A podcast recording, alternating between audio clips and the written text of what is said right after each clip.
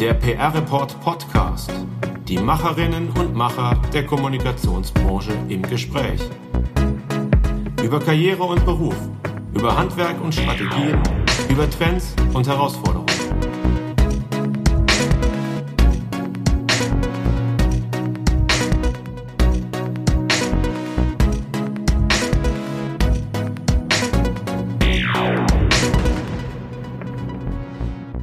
Ganz herzliches Hallo zum PR Report Podcast. Mein Name ist Daniel Neun und ich freue mich sehr, Sie als Hörerinnen und Hörer begrüßen zu dürfen. Genauso sehr freue ich mich auf meinen heutigen Gast. Er ist Vorstandsmitglied der zuletzt nicht nur umsatzstärksten Agentur mit PR-DNA in Deutschland, sondern wohl auch der kreativsten. Denn zumindest nach Zahl der gewonnenen Awards lag sein Arbeitgeber im kürzlich veröffentlichten Ranking der Kollegen des PR-Journals mit weitem Abstand auf Platz 1. Mit dazu beigetragen, das erwähne ich an dieser Stelle gerne, haben die Gewinne der Preise für die Kommunikationsberatung des Jahres und die Kampagne des Jahres bei unseren PR Report Awards im November 2020. Ich sage herzlichen Glückwunsch und herzlich willkommen im PR Report Podcast an Matthias Wesselmann von Fischer Appelt. Herzlichen Dank, lieber Herr Neun. Ich freue mich sehr, dabei sein zu dürfen. Herr Wesselmann, ich hatte es erwähnt, Fischer Appelt hat im vergangenen Jahr viele, viele Preise gewonnen.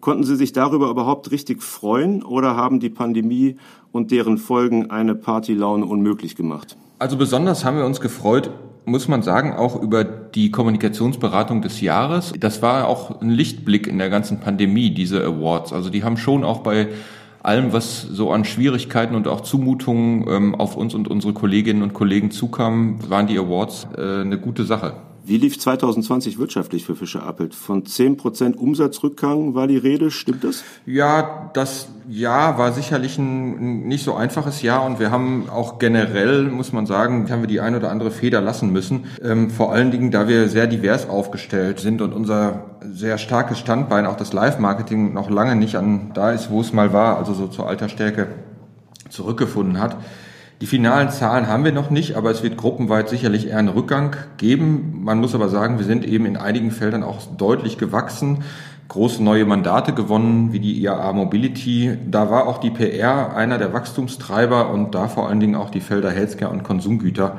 Da hatten wir ein tolles Jahr und die strategische Kommunikationsberatung bei Advisors hat sich äußerst erfreulich entwickelt.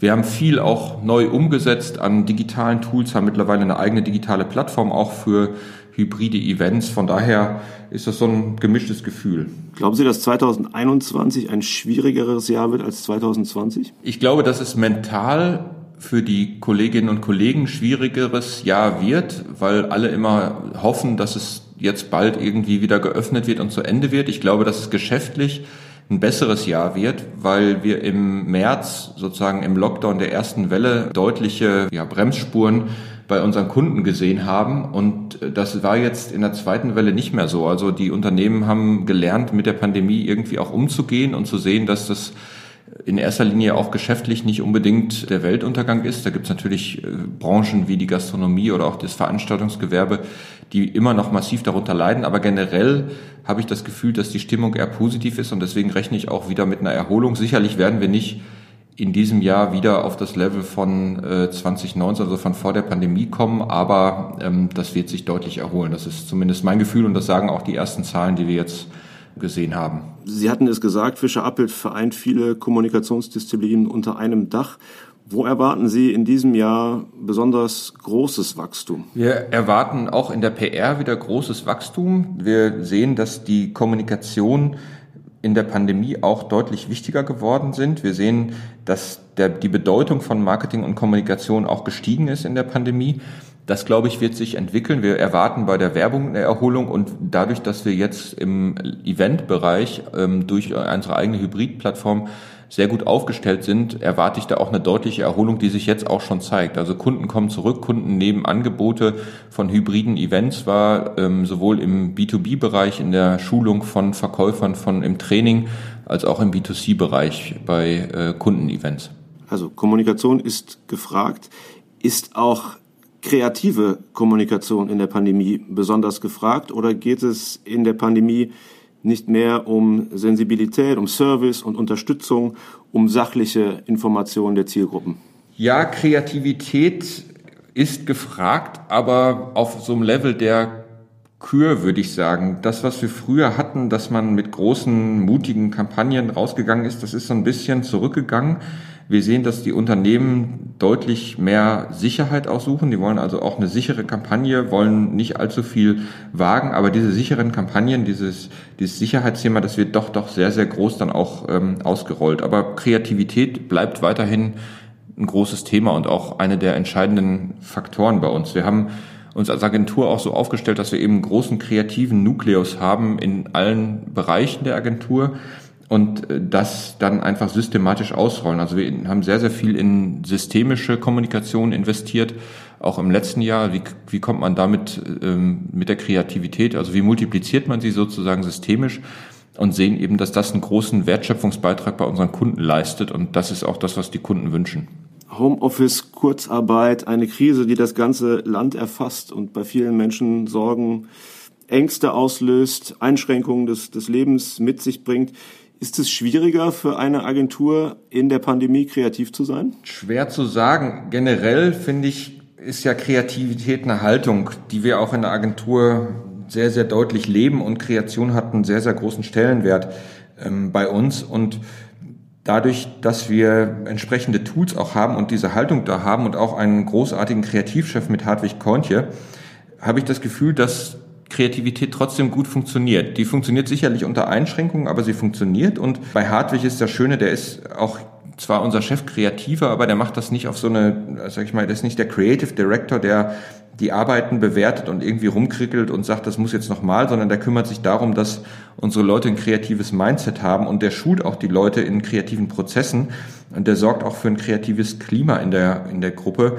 Das ist sehr, sehr hilfreich. Und dann hat man, finde ich, auch neue Tools gelernt. Mein aktueller Favorit, großer Favorit ist Miro, ähm, mit dem sich auch jede Videokonferenz, jede Telefonkonferenz sozusagen kreativ begleiten lässt mit wirklich guten Ergebnissen und auch, muss man sagen, vielleicht sogar einem Effizienzgewinn in der Kreativität. Für die Hörerinnen und Hörer, die Miro nicht kennen, können Sie genau beschreiben, wie das Tool funktioniert und wie Sie das einsetzen? Miro ist sowas wie ein riesiges digitales Whiteboard, skalierbar, in das man eintauchen kann, das unterschiedliche äh, Nutzer sehen können während einer Konferenz. Man sieht immer, wo die Leute sind. Das funktioniert sowohl als Web-Applikation als auch als Desktop-Applikation oder Mobile-Applikation auf dem iPad oder iPhone. Und da sieht man also, wie, wie man dran arbeitet. Man kann da äh, gelbe Zettelchen kleben, also Post-its kleben virtuell. Man kann ähm, PDFs einfach reinwerfen in dieses Ding. Dann kann man die PDFs in dem Ding durchklicken. Ich finde, das Besondere ist daran, dass man immer rein und rauszoomen kann und zwar auf einem äh, extrem hohen Level. Das heißt, man kann kleine gelbe Zettelchen in irgendeiner Ecke kleben, kann rauszoomen, kann in eine andere Ecke gehen. Es können mehrere Leute parallel arbeiten. Also man kann auf diesem Whiteboard sozusagen in vier Ecken oder fünf Ecken Teams arbeiten lassen, kann rauszoomen, sieht dann, wie diese Teams in den Ecken arbeiten und kann dann später auch durch diese verschiedenen Ecken gehen. Also das ist das, äh, das Große ran. Man kann sich da schnell darauf einlassen, das geht relativ fix, damit zu arbeiten und das macht, wenn man dann mitarbeitet, große Freude. Ist trotzdem die Kreativität eingeschränkt, weil die Mitarbeiterinnen und Mitarbeiter von Fischer Apel sich weniger persönlich sehen, weil spontane Begegnungen in der Kaffeeküche, im Aufzug, äh, beim Lunch, sonst wo fehlen und deshalb möglicherweise der Entwicklungsprozess von Ideen gehemmt wird? Der, der Entwicklungsprozess von Ideen ist bei uns sehr, sehr, sehr strukturiert. Der findet nicht so in der Kaffeeküche statt, aber diese, sage ich mal, zufälligen Begegnungen sind sicherlich auch wichtig fürs Wohlbefinden und auch für den kulturellen Anteil. Aber generell findet dieser systematische kreative Prozess auch remote sehr, sehr gut statt. Also ich würde nicht sagen, dass wir dadurch gehemmt sind. Ich würde sagen, dass der Kreativprozess in dieser äh, Pandemie anders läuft. Ich finde das auch ganz positiv für die, für die Zukunft, wenn wir sehen, dass eben Kolleginnen und Kollegen ähm, stärker auch Homeoffice machen wollen, stärker Mobile Office machen wollen, stärker von unterwegs arbeiten wollen, stärker auch sozusagen die Art und Weise, wann und wie sie arbeiten, selbst bestimmen wollen, dann ist das eine große, ein großer Vorteil, dass wir jetzt in der Pandemie auch einen, einen Kreativprozess äh, gelernt und auch aufgesetzt haben, der auch funktioniert, wenn sozusagen alle, wenn die Pandemie vorbei ist, aber trotzdem die Leute remote arbeiten möchten. Die Tools sind das eine. Sie haben auch von einem Mindset gesprochen, von einem kreativen Mindset. Wie kann man ein solches Mindset in einer Agentur verankern und in die Köpfe der Mitarbeiterinnen und Mitarbeiter bringen? Denn Fischer ist eine sehr große Agentur mit roundabout, glaube ich, 700, 800 Mitarbeitern. Ja, Also ein Punkt ist sicherlich beim kreativen Mindset, dass die, dass wir Menschen und Mitarbeitende haben, die eine große Freude selber an Kreativität haben denen das also wichtig ist, dass, dass sie kreativ arbeiten können, große Freude an Ideen haben, die große Freude haben, wenn eine kreative Idee auch funktioniert. Das ist sicherlich die Basis auch unserer Mitarbeiterinnen und Mitarbeiter. Und das zweite Thema ist, dass wir wirklich auch systematisch ähm, uns mit Kreativität beschäftigen. Hartwig Kointje als großartiger Kreativchef, der kümmert sich eben darum, dass wir auch wie so ein Evangelist die Leute dahin bringen, auch kreativ zu arbeiten, den Wert von Kreativität zu sehen und auch ähm, ein Mindset zu haben. Also er schult auch richtig kreative Prozesse und er sorgt auch in der ganzen Gruppe für ein Klima unter den Leuten, das Kreativität eine, eine große Wertschätzung erfahren lässt und auch, dass diese Kreativität begünstigt. Hartwig Kointje ist das Stichwort. Fischer Arbeit hat 2019 die Kreativagentur Philipp und Kointje übernommen gab es diese Akquisition auch, weil es zuvor für Fischer Apelt nicht ganz so einfach war, selber eine schlagkräftige Kreativeinheit aufzubauen? Das mit Philipp und Kointje muss man sagen, wir, wir kommen ja aus der PR, sind also eigentlich im Grunde genommen eine PR-Agentur, die schon immer sehr, sehr kreativ war. Wir haben ja auch vor nunmehr 20 Jahren Ligalux als kreativen Kern der Agentur gegründet aber wir wollten uns halt sehr, sehr stark in dem ganzen Feld der, der Klassik auch noch ähm, weiter etablieren. Und man muss sagen, die Disziplinen vermischen sich nun alle und deswegen war dieser Zusammenschluss mit Philipp und Conti natürlich eine großartige Chance, unser Kreativprofil nochmal deutlich zu schärfen. Hat diese Übernahme auch den entscheidenden Schub gebracht im Hinblick auf das schon angesprochene Mindset und im Hinblick auf den ersten Platz im aktuellen Kreativranking? Sie hat sicherlich beim Mindset nochmal für einen Uplift gesorgt, also dafür, dass sich das kreative Level in der Agentur nochmal deutlich gehoben hat. Man muss auch sagen, die kreative äh, Disziplinen sind ja unterschiedlich. Also in der PR haben wir einen ganz anderen, ein ganz anderes Kreativlevel oder auch eine ganz andere Art der Kreation, die wir brauchen, als wir beispielsweise im Content Marketing benötigen oder als wir eben in der Werbung benötigen. Das eine funktioniert über die großen Emotionen, das andere funktioniert vielleicht über Stunts. Aber generell hat das schon dafür gesorgt, dass wir äh, einen deutlichen kreativen Sprung gemacht haben. 192 Awards insgesamt gewonnen in 2020, wenn die Kollegen vom PR-Journal richtig gerechnet haben, woran ich keinen Zweifel habe. Welche Kampagne hat die meisten Preise gewonnen? Ja, die meisten Preise hat äh, Tilted World gewonnen für Audi. Das äh, waren 18 Awards. Das war eine Kampagne, die auch sehr, sehr wichtig für den Kunden war, da sie Audi beim Thema Elektromobilität sehr, sehr stark nach vorne katapultiert hat mit dem, mit dem e-tron. Dann kam auch schon Unhate Women mit 14 Awards. Das muss ich sagen, finde ich auch eine äußerst wichtige Kampagne für die Gesellschaft, da sie auch eine massive Debatte angestoßen hat ähm, über das ganze Thema Hate Speech, da auch den einen oder anderen äh, Rapper einer entsprechenden Behandlung durch die Justiz zugeführt hat.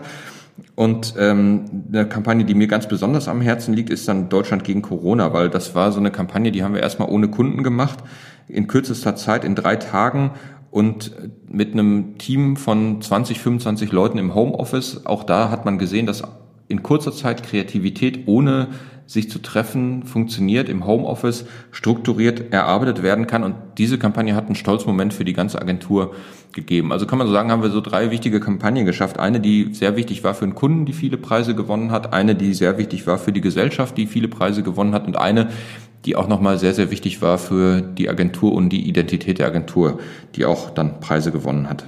Unhate Women hat bei den PR Report Awards vier Awards gewonnen, unter anderem eben auch für die Kampagne des Jahres. Das ist ja eine Kampagne, die eigentlich nicht auf Spektakel setzt, die nicht sehr laut ist, sondern die mit einer Mechanik gearbeitet hat, die sozusagen den Gegenstand, nämlich ähm, Rap-Texte, auf ihr frauenverachtendes, ich sage jetzt einfach mal Wesentliches reduziert hat. Können Sie ein bisschen genauer die Mechanik beschreiben? Denn die war ja in dieser Reduzierung sehr, sehr wirkungsvoll, wie ich fand. Ja, beim Deutschrap ist es ja so, dass eine Soundtrack einer ganzen Generation und dieser Soundtrack, der glorifiziert regelmäßig Gewalt gegen Frauen. Das geht von gereimten Verwaltigungsfantasien über Gewaltergüsse und das macht aber auch verbale Gewalt gegen Frauen zu so etwas Alltäglichem, weil das sozusagen von der, aus der Musik auch kommt.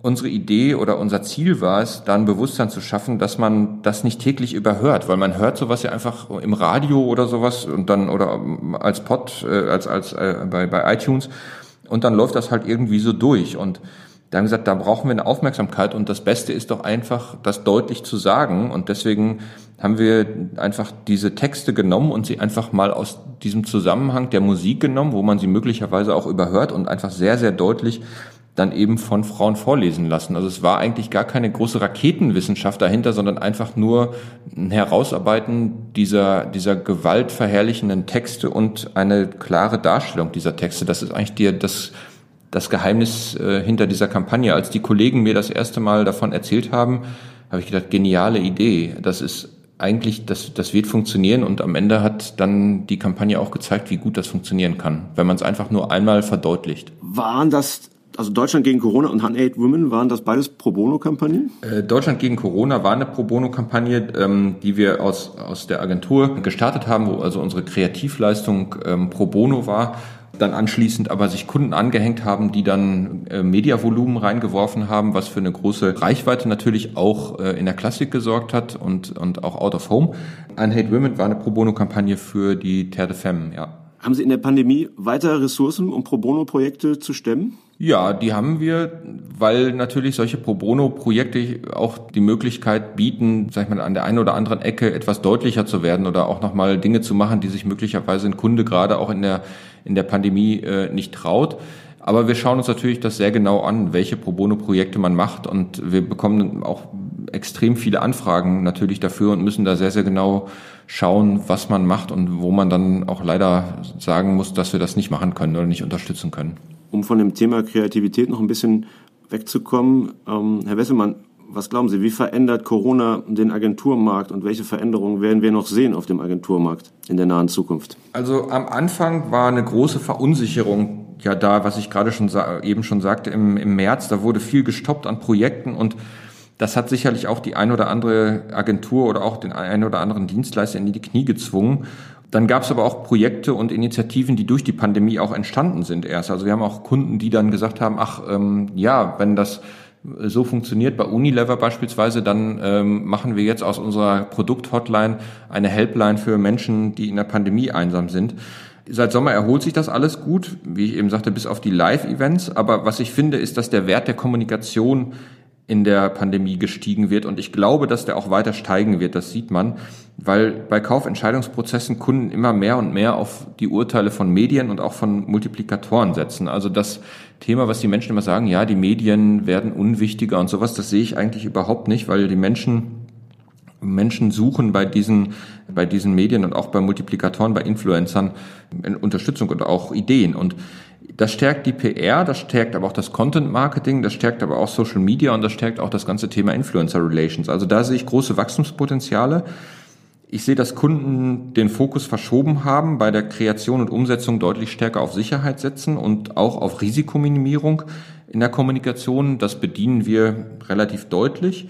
Kunden suchen eine sichere Lösung, die aber auch eine kreative Kür hat, aber sie suchen vielleicht nicht mehr so stark Aufrüttelndes und Mutiges, das kann man dann mit Pro Bono-Kampagnen machen. Und was ich auch sehe, ist, dass Expertentum auf der Kundenseite immer, immer deutlicher zunimmt, gerade auch was das Digitale angeht. Es kommen immer mehr junge Leute auch auf der Kundenseite dazu. Und das sorgt, sorgt für eine erfreuliche Modernisierungsbewegung. Und wenn eine Agentur da gut aufgestellt ist, wir sind da beispielsweise ja auch gerade dran mit dem ganzen Thema Performance PR, also wie kann man Performance Marketing Tools ähm, knüpfen mit Content Marketing und PR, dann sind das spannende neue Produkte auch, die den Markt und auch die Agenturen da einen weiterbringen können. Was ich glaube, ist, dass Agenturen, die sich auf das, die verlängerte Werkbank äh, fokussieren und sozusagen so ihren Striemel wie bisher weitermachen und äh, weiter mit Presseinformationen und äh, Pressekonferenzen und so dem üblichen Zeug irgendwie arbeiten, die werden sicherlich immer, immer schwerer haben. Das so, diesen Verlust der Mitte sieht man auch da in der PR. Jüngst hat BMW für Diskussionsstoff gesorgt in der Branche. Die setzen nämlich jetzt auch auf das Customized Agency Modell. Und interessanterweise werden da Produkt- und Unternehmenskommunikation miteinander verzahnt. Werden wir als Folge der Pandemie noch mehr solche Modelle sehen? Das kann gut sein. Wie ich schon sagte, die Kunden stellen selber deutlich mehr auch Experten ein in, in solchen Themen. Das heißt, das wird äh, sicherlich auch so hybride Modelle geben zwischen Kunde und Agentur. Was mich bei dem BMW-Modell so ein bisschen ja, verwundert ist, dass keine Agentur dabei ist, die eigentlich Earned Media Modelle im großen Stil skalieren kann. Ich sage mal jetzt keine, keine Agentur mit klassischer PR-Heritage. Ich finde es aber extrem erfreulich, dass PR und Marketing da zusammenrücken und diese Integration ist definitiv der richtige Ansatz und ähm, das wird sicherlich auch für einen großen, großen Schub sorgen, zumindest in der Effizienz. Sind solche maßgeschneiderten Modelle für einen Kunden attraktiv für Fischer Appelt? Das hängt sicherlich vom Kunden ab. Also wir bieten immer mal Kunden auch solche maßgeschneiderten Modelle an, ähm, bieten da auch an, mit anderen Agenturen und neuen Modellen zusammenzuarbeiten. Das kommt immer mal. Wir werden generell da nicht so häufig zu angefragt, sondern es geht wirklich häufig dann darum, dass Kunden auch, oder zumindest unsere, in unserem Kundenbereich, die Kunden dann eher auf einen äh, kleinen, feinen Agenturpool setzen, für den sie dann anfragen. Zum Abschluss noch, Herr Wesselmann, wir sprechen hier im PR-Report Podcast. Podcasts waren zuletzt ein ziemlich großer Trend. Derzeit ist Clubhouse ziemlich angesagt. Killt Clubhouse den Podcast-Trend wieder? Audio ist generell gerade sehr interessant. Die Podcast, würde ich sagen, waren so ein bisschen die Vorhut dazu, die aber auch immer eben diesen Rückkanal nicht haben, den ja Clubhouse hat. Dann gibt es noch diese Webcasts, die dann natürlich auch auf eine gewisse Art und Weise funktionieren. Ich glaube, dass Clubhouse den Podcast nicht killt, aber ergänzt um diesen interaktiven Aspekt und sicherlich den einen oder anderen Podcast auch verschwinden lässt, weil ich finde, beim Podcast, da ist ja mittlerweile eine, eine Vielzahl und eine Schwemme. Ähm, für jede noch so kleine Zielgruppe und Mikrozielgruppe gibt es dann irgendwie im Longtail noch äh, ein Angebot. Das wird sich sicherlich ein bisschen verringern, aber generell das, das Medium Audio wird in den nächsten Jahren sicherlich nochmal äh, eine große Renaissance erleben. Da bin ich mir sehr, sehr sicher und das freut mich auch, weil das auch sagen wir, das nicht-lineare Audio da eine, eine sehr, sehr, sehr, sehr spannende neue Möglichkeiten bietet. Dann sage ich Dankeschön an Matthias Wesselmann für das Gespräch und habe zum Abschluss noch an einen Hinweis an unsere Zuhörerinnen und Zuhörer, bei denen ich mich auch ganz herzlich bedanke, dass Sie bei dieser Folge dabei waren. Wer Fischer Appelt vom Thron stoßen will im Kreativranking in diesem Jahr, der ist herzlich eingeladen, bei den PR Report Awards 2021 einzureichen. Da startet die Ausschreibung in Kürze und natürlich gilt, nur wer mitmacht, der kann auch gewinnen. Also in diesem Sinne freuen wir uns sehr über Kampagnen und Projekte, die eingereicht werden, denn auch wir wollen in diesem Jahr wieder zeigen, was gute Kommunikation leistet. Vielen Dank, Matthias Wesselmann, für das Gespräch. Herzlichen Dank, Daniel Neun, und bleiben Sie gesund. Sie auch. Danke.